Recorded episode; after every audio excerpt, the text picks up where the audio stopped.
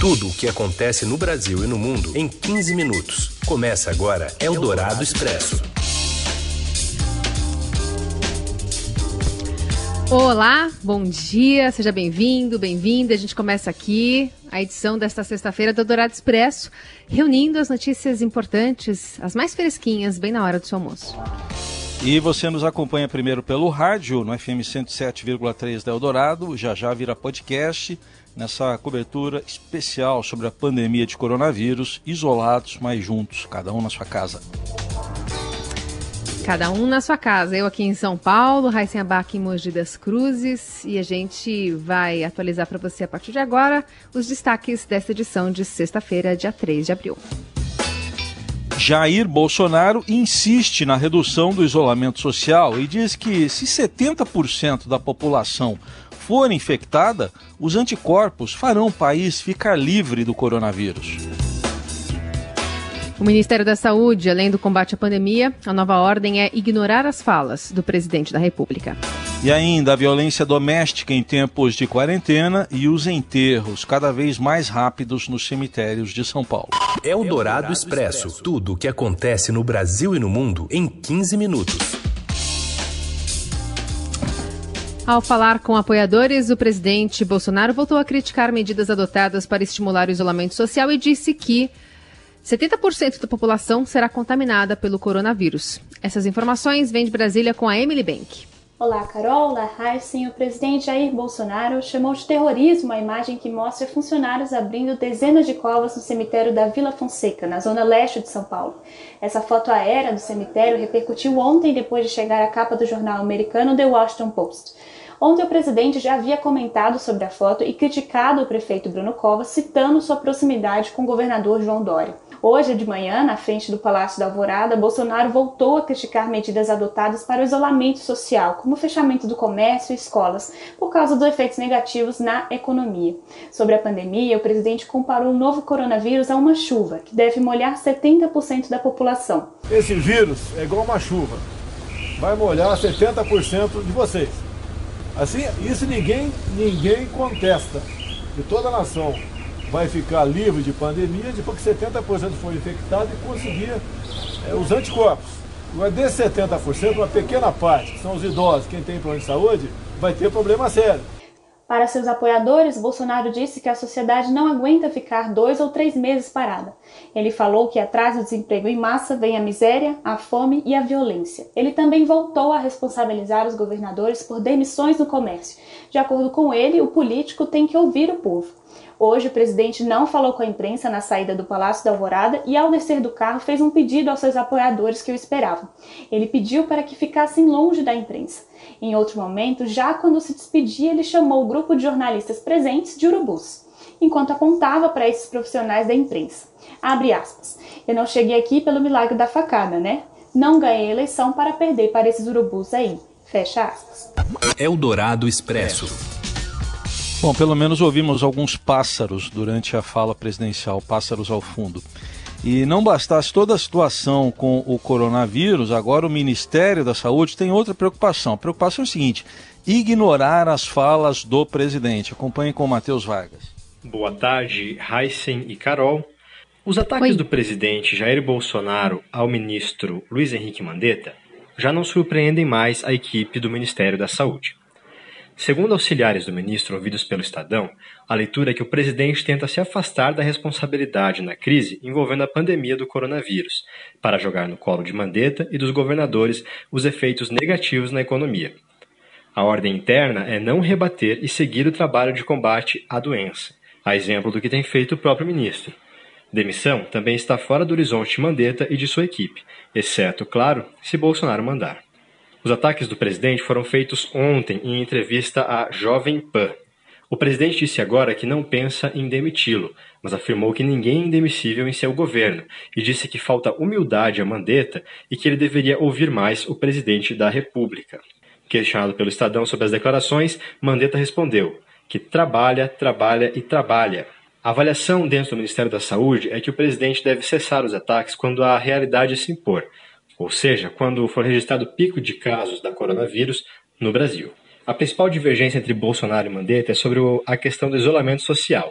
Enquanto o presidente defende flexibilizar medidas como o fechamento de escolas e do comércio, Mandetta tem mantido a orientação para as pessoas ficarem em casa. A recomendação do ministro segue o que dizem especialistas e a Organização Mundial da Saúde. Secretários estaduais e municipais dizem que também já ter compreendido a estratégia de Bolsonaro. Eles afirmam que não creem em uma mudança de tom do presidente, mesmo após o pronunciamento na TV nesta semana, quando Bolsonaro falou em união. Na manhã seguinte a esse pronunciamento, o presidente já voltou a fazer críticas a governadores, mesmo que indiretamente. Pessoas próximas ao ministro dizem que Mandetta tem se concentrado no combate à doença. Ele faz reuniões nos finais de semana e estuda relatórios sobre o impacto do vírus em outros países. Primo de Mandetta, o deputado Fábio Tradi afirma que o ministro jamais pensou em se demitir por ataques a Bolsonaro. E o presidente, presidente da, da, Câmara dos Deputados, Rodrigo Maia, voltou a defender de forma veemente o ministro da Saúde, Luiz Henrique Mandetta, e garantiu que ele tem o apoio de toda a sociedade, do parlamento nem se fala, as palavras de Maia, é, que a despeito de todos os ataques que o ministro vem sofrendo, disse que o presidente Bolsonaro, do presidente Bolsonaro, é, declarou que Mandetta é um homem de responsabilidade e não vai pedir demissão durante a crise do coronavírus. Lembrando que na live de ontem, é, Bolsonaro disse que falta humildade ao ministro da Saúde e que ambos já estão se bicando há algum tempo. Para o presidente, o ministro tem extrapolado nos seus discursos e, no entanto, afirmou que não pretende demiti-lo no meio da guerra. Olha, o Mandetta já sabe que a gente está se bicando há algum tempo, já sabe disso, tá? Eu não pretendo demiti-lo no meio da guerra, não pretendo. Agora, ele é uma pessoa que, em algum momento, ele, ele extrapolou. Ele sabe que tem uma hierarquia entre nós. Eu sempre respeitei todos os ministros. O Mandetta também, porque ele montou um ministério ah, de acordo com, seu, com a sua vontade. Tá? A gente espera que ele dê conta do recado agora. Agora, tenho falado com ele. E ele está meio numa situação de. Tá, no meio do combate não tem problema. E para o presidente, Mandetta tinha que ouvir um pouco mais quem? O presidente. Mas não é uma ameaça para o Mandetta, não. Se ele se sair bem, sem problema. Agora, Ninguém, nenhum ministro meu é indemissível, nenhum, nenhum. Tá? Todo mundo pode ser demitido, como cinco já, já foram embora, infelizmente, por motivos que não caso de discutir aqui. Eldorado Expresso. E como os milionários do Congresso dizem fazer para combater o coronavírus? Essa história quem conta é a Camila Turtelli. Oi, pessoal da Rádio Dourado. É, essa semana eu conversei com alguns dos parlamentares mais ricos do Congresso, de acordo aí com o patrimônio que eles declararam ao Tribunal Superior Eleitoral, para perguntar o que, que eles estão fazendo, é, além do trabalho deles como congressistas, né, mas como milionários, para ajudar no combate à crise da Covid-19. Alguns deles, como o senador Oriovisto, é, disseram que sempre fizeram e estão fazendo doações, ajudando instituições, mas que não gostam de dar publicidade, por isso não quiseram entrar muito em detalhes. É, o deputado mineiro, ele de governador Valadares, ele disse que está tentando comprar um respirador para a cidade dele um respirador custaria em torno de 60 mil reais. Ele diz que ele está tentando, mas que tá, é muito difícil encontrar esse respirador, a gente sabe disso. O Ministério da Saúde está com dificuldade de encontrar esses respiradores, né? É o deputado Exílio Coelho Diniz, do MDB de Minas. O deputado Alexis Fontaine, do Novo, de São Paulo, ele tem uma fábrica em Campinas e diz que ele adaptou uma parte da fábrica dele para fracionar álcool em gel. Então ele recebe uma doação da Única, que é a União das Indústrias de Cana-de-Açúcar, de álcool, e ele usa parte da fábrica dele para fracionar esse álcool em gel e distribuir para unidades de saúde. Fracionar é colocar em potes menores, né? Então ele diz que ele está usando o salário dele como parlamentar para comprar essas embalagens e esses equipamentos para transformar. Espero ver mais ações como essas, né? Um abraço. Eldorado Expresso. A forma mais responsável de impedir a contaminação pelo coronavírus, o isolamento social, traz uma situação de risco para as vítimas da violência doméstica familiar, que é conviver mais tempo com o agressor. Na quarentena, ferramentas online de denúncia, oficiais ou não, ganham força. O governo federal também pretende lançar um aplicativo para denúncias de violência doméstica. A ministra da Mulher, Família e Direitos Humanos, Damares Alves, disse que no estado do Rio de Janeiro, o total de notificações de violência nas últimas semanas já é 50% maior. No Rio já existe até a denúncia virtual. O Ministério ainda divulgou dados do Ligue 180, 180, canal de denúncias de violência doméstica, apontando aumento de quase 9% no total de ligações na quarentena. Especialistas dizem que o período de análise é curto, mas os números servem de alerta. Eldorado Expresso. Em conversa exclusiva com o Estadão, a ministra da Agricultura disse que o Brasil vai manter a exportação de alimentos. André Borges. Boa tarde, Heisen. Boa tarde, Carol.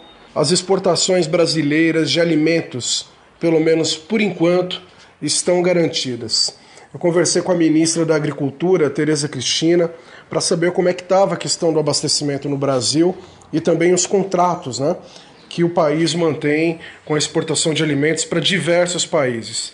O que nós ouvimos é que, além do abastecimento local estar garantido, não haver risco de alimentos para a população, porque a gente está inclusive passando aí por é, uma safra recorde, uma colheita recorde que neste momento está acontecendo no campo. Nós temos também como garantir o excedente desses alimentos que vão para fora. É, então, não há nenhum problema de rompimento, segundo a ministra, de rompimento de contrato ou de reter alimentos. Né? O que existe é, hoje é um desafio para manter a logística. Assim como dentro do Brasil esse é um problema, para fazer com que os caminhões continuem andando e entregando cargas para chegar ali na prateleira do consumidor. O desafio também é conseguir fazer com que esses alimentos, esses produtos, né, manufaturados, a gente está falando aí de grãos, estamos falando de carnes, é, com que esses produtos possam também chegar nos portos e entrar nos países de destino. Por enquanto, é, um levantamento da CNI mostra que até março agora, a gente acabou de entrar em abril, até março, é, as embarcações de cargas, produtos em contêineres que são levados em grandes navios, está funcionando também normalmente o volume que foi transportado agora em fevereiro e março é o mesmo praticamente do ano passado, dessa época, né? No mesmo período do ano passado. Então, pelo menos no setor portuário, as coisas estão funcionando normalmente, por enquanto, e nós temos também como honrar os contratos, foi o que disse para a gente a ministra Tereza Cristina. Vamos seguir acompanhando essa situação e, claro, priorizando o abastecimento no Brasil. É com vocês, Raíssa e Carol. Seu dinheiro em ação. Os destaques da Bolsa, com Vitor Aguiar. Vitor, boa tarde. Oi, Raíssa, boa tarde. Boa tarde, Carol. Boa tarde, ouvintes. Tudo bem? Olá, tudo certo. Vamos para esse mercado hoje ali com forte queda na bolsa, forte alta do dólar, né? Como é que estamos? Pois é, o mercado está bem pressionado, bem estressado nessa sexta-feira, viu, Heisen? Como você mesmo disse, né, a Bolsa está caindo bem forte. Agora o Ibovespa está nas mínimas do dia, recuando 6,06% no nível de 67.874 pontos. No mercado de câmbio, a situação é oposta, né? o dólar está subindo e está subindo aí quase 1%. Com isso, já chega aí ao nível de R$ 5,31 primeira vez na história que a moeda americana passa do patamar de R$ 5,30. Vitor, explica para a gente como é que os números dos Estados Unidos, também alguns dados econômicos aqui do Brasil, estão afetando e tensionando mais o mercado. Então, Carol, hoje cedo a gente teve a divulgação de um dado muito importante lá nos Estados Unidos, que foi o dado aí da, que é o relatório do mercado de trabalho nos Estados Unidos em março, e ele mostrou aí uma elevação na taxa de desemprego do país, o desemprego subiu de 3,4 para 4,4% e também é, indicou aí um corte de mais de 700 mil empregos ao longo do mês passado. Claro que tudo isso por causa aí da crise do coronavírus, né, do confinamento das pessoas, do fechamento do comércio, é um efeito colateral aí, né, dessas medidas para tentar conter o avanço da doença. De qualquer maneira, esse avanço aí, esse salto de 3,4 para 4,4 no desemprego, ele superou aí a expectativa dos analistas, então isso já deixou o humor dos mercados bem pressionado. Além disso, lá na Europa, a gente teve uma queda muito forte dos indicadores aí de atividade da indústria e do setor de serviços, caiu aí para mínima histórica e aqui no Brasil a gente também teve aí uma redução desse mesmo indicador. Ele estava, só para vocês terem uma ideia, perto aí de 51 pontos em fevereiro, agora ele está em 37,6 pontos em março, ou seja, né, a gente tem aí um ambiente de forte retração na atividade do mundo e aí com dados aí em vários países, em várias regiões apontando para a mesma direção. Muito bem. Vitor Aguiar vai continuar atualizando as informações no seudinheiro.com e a gente volta a conversar na segunda-feira. Fechado? Fechado, segunda-feira estamos de volta. Só lembrando, seudinheiro.com, a gente está lá atualizando em tempo real o andamento tanto do Ibovespa quanto do mercado de câmbio. Tchau, gente. Bom fim de semana a todos. Você ouve Eldorado Expresso. De volta com as principais notícias desta sexta-feira. Secretário adjunto de Previdência e Trabalho do Ministério da Economia, Bruno Bianco, fez hoje um apelo para que os empresários que já colocaram empregados em aviso prévio revertam a decisão para aderir ao programa que permite a redução de salário e jornada com parte do pagamento aos funcionários sendo bancada pelo governo federal. Em entrevista à Rádio Dourado, Bianco disse que no caso de trabalhadores que já estejam em cumprimento de aviso prévio, ainda é possível um acordo com os patrões para a preservação dos postos de trabalho. Todos eles todos, é, é, estavam avisados que nós teríamos uma medida, que essa medida seria muito boa para todos, e todos, dentro do possível, mantivessem as pessoas empregado. Né? Agora, todas as pessoas que estão em aviso prévio podem ter a situação revertida, aqueles acordos que já foram feitos podem ser adequados à medida, e eu estou convicto que, que, dentro do possível, todos aqueles que puderem farão a reversão e se enquadrarão na medida, já que é uma medida muito boa para todos. E o nosso objetivo, sem dúvida, é preservar o emprego das pessoas. O secretário admitiu a possibilidade de questionamentos do programa na Justiça, mas afirmou que a medida provisória que trata do assunto está amparada na Constituição e na consolidação das leis do trabalho. Para Bianco, dificilmente um juiz vai se colocar contra a medida que, segundo ele, evita comoção social. Pela proposta do governo, patrões e empregados podem entrar em acordo para reduzir os salários e a jornada de trabalho em 25%, 50% e 70%. O governo compensaria parte das perdas salariais até o teto de três salários mínimos. E na avaliação de Bruno Bianco, não há risco de demissões após o período de três meses de vigência do acordo e haverá uma rápida retomada da atividade econômica após a superação da crise da pandemia de coronavírus. Eu não acho que o Brasil vai gastar, eu acho que o Brasil está investindo em algo que, em conjunto com a, com a saúde, é o mais fundamental para todos os brasileiros e brasileiras. Então, estamos investindo muito no trabalhador informal, estamos investindo muito no trabalhador formal. Eu tenho plena convicção que nós estamos fazendo as melhores medidas possíveis e que o Brasil vai sair dessa crise é, muito, muito bem e vai ter, vai ter proporcionado uma retomada muito rápida. O Brasil, em paralelo com outros países do mundo, foi um que reagiu mais rapidamente com medidas trabalhistas e medidas de proteção do emprego. Após a concordância do empregado com adesão ao programa, o patrão deve acessar o sistema empregador web para formalizar o acordo e repassar os dados do funcionário para os depósitos da compensação a ser paga pelo governo. E todos os detalhes e critérios do programa de redução de salários de jornada de trabalho se encontra no portal estadão.com.br. Eldorado Expresso. Crise no abastecimento e aumento nos preços dos alimentos. Esses foram assuntos da entrevista que o repórter Paulo Beraldo fez com o engenheiro agrônomo e ex-diretor da FAO, José Graziano. Oi, Heisen, oi, Carol, e aos ouvintes da oi, Rádio Eldorado. Nesta semana, nós conversamos com o ex-diretor da Organização das Nações Unidas para Alimentação e Agricultura, a FAO, o engenheiro agrônomo José Graziano. Ele que liderou essa entidade por oito anos, deu uma entrevista para a gente falando que o Brasil não pode deixar que essa pandemia, que já virou uma crise de saúde, não se torne também uma crise de abastecimento. Nessa entrevista ao Estadão, o Graziano estava falando que é preciso que o governo se coordene, que haja coordenação desde o nível federal, estadual e municipal. Tudo que a gente não está vendo acontecer exatamente nos últimos dias do Brasil, né?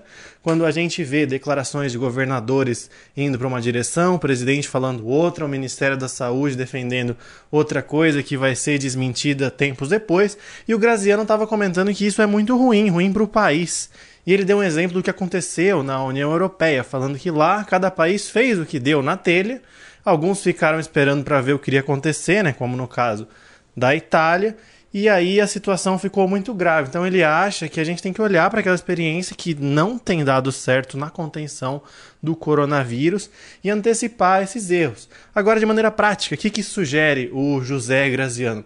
Ele sugere que a gente estimule os pequenos agricultores. O Brasil tem 70% dos seus agricultores de familiares, são pessoas que dependem muito desse trabalho, que precisam disso para viver, para comer, enfim, o seu ganha-pão e que por isso a gente precisa organizar mercados, feiras livres, locais em que essas pessoas possam destinar seus alimentos. Também falou um pouco sobre a questão dos caminhoneiros, que é possível sim que o governo organize e coordene para que eles não parem, para que eles tenham lugares, enfim, infraestrutura para trabalhar. Essa entrevista completa está no, lá no site do Estadão e também na edição impressa desta sexta.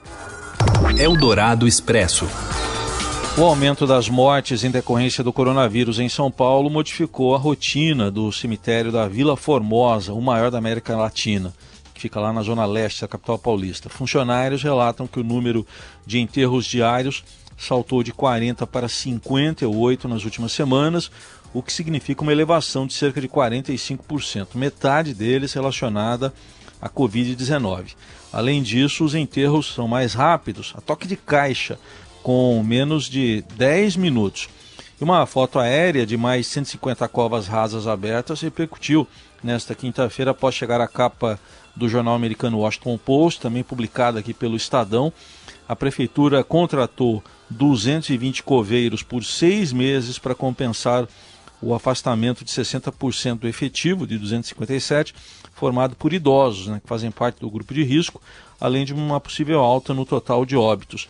O presidente Bolsonaro até chamou de terrorismo a imagem das dezenas de novas covas. A gente ouviu há pouco aí na abertura aqui do Eldorado Expresso ele falando isso. Bolsonaro tem afirmado que considera que há uma histeria em relação à pandemia de coronavírus e então fez essa declaração hoje mais cedo. Enquanto isso, o Equador vive uma crise. O sistema funerário entrou em colapso e as famílias começaram a deixar os corpos nas ruas e calçadas. 300 foram retirados das vias pelas autoridades em um só dia. Eldorado Expresso. Mais uma modalidade afetada por cancelamentos em campeonatos e torneios: o tênis. Robson Morelli conta pra gente. Olá, amigos! Hoje eu quero falar do tênis. O tênis também sofre com essa paralisação dos campeonatos. É, e a notícia mais recente é que o Wimbledon foi cancelado também. Estamos falando de um campeonato no meio do ano. É, estamos falando de um campeonato tradicional, de um grande slam pela primeira vez nos últimos 75 anos que o tênis é interrompido. O tênis, como o futebol, vive de um calendário é, grande, esparramado por toda a temporada, um calendário ativo. É, e a gente não consegue olhar para o tênis é, e ver quando é que vai começar a temporada, como é que vai ser o tênis em 2020. Até julho está tudo cancelado. Os nossos melhores tenistas aí estão na faixa acima dos 30 anos, eles precisam muito de condicionamento. É claro que eles têm condições de fazer isso em casa, em alguma quadra reservada, mas não é a mesma coisa. Ficar sem jogar não é, é, é faz muita falta. É como futebol, né, gente? Isso envolve é, é, a organização total das competições, isso envolve venda de ingressos. Então, assim, são outros esportes que têm calendários durante o ano inteiro, que têm eventos grandes, menores para todas as categorias dos tenistas tudo parado, é, nada vai acontecer pelo menos até julho e a, e a Federação Internacional é, não consegue ainda olhar para frente é, e, ver, e ver datas para recuperar todos esses campeonatos é, paralisados, todos esses campeonatos adiados. É isso, gente. Falei, um abraço a todos, valeu. Eldorado Expresso. O Google vai monitorar a movimentação de pessoas em meio ao coronavírus, construído com dados da localização dos usuários um painel público vai ajudar autoridades a verificar a eficácia de políticas de isolamento social. A plataforma fará atualizações diárias em 131 países. Em uma primeira versão do relatório, obtida com exclusividade pelo Estadão, a movimentação do brasileiro caiu 71% em lojas e locais de recreação, como parques, no fim do mês de março. Expresso.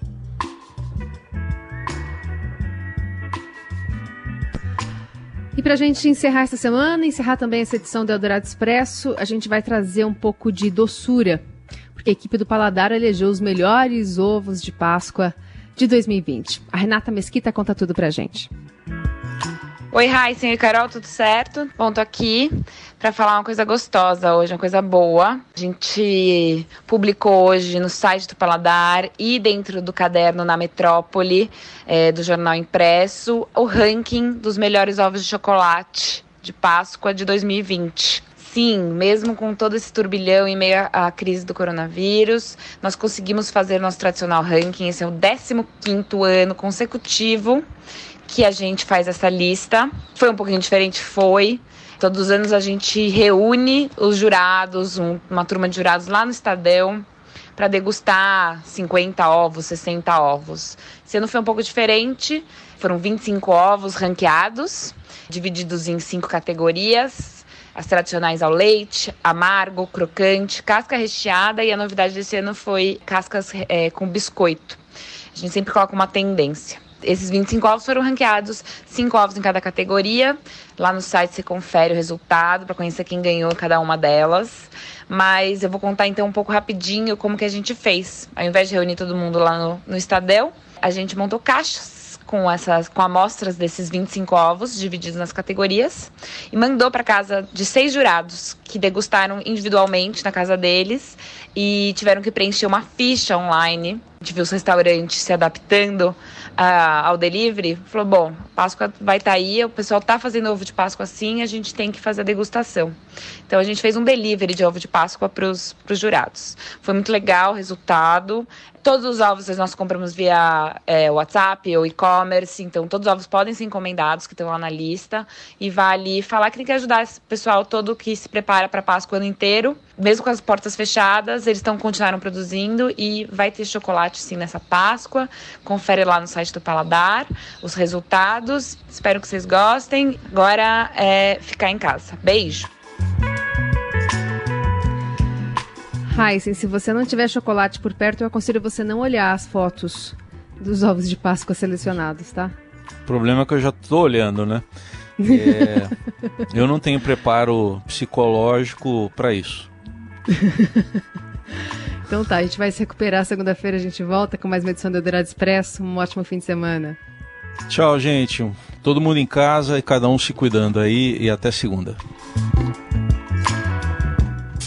Você ouviu Eldorado Expresso tudo o que acontece no Brasil e no mundo em 15 minutos.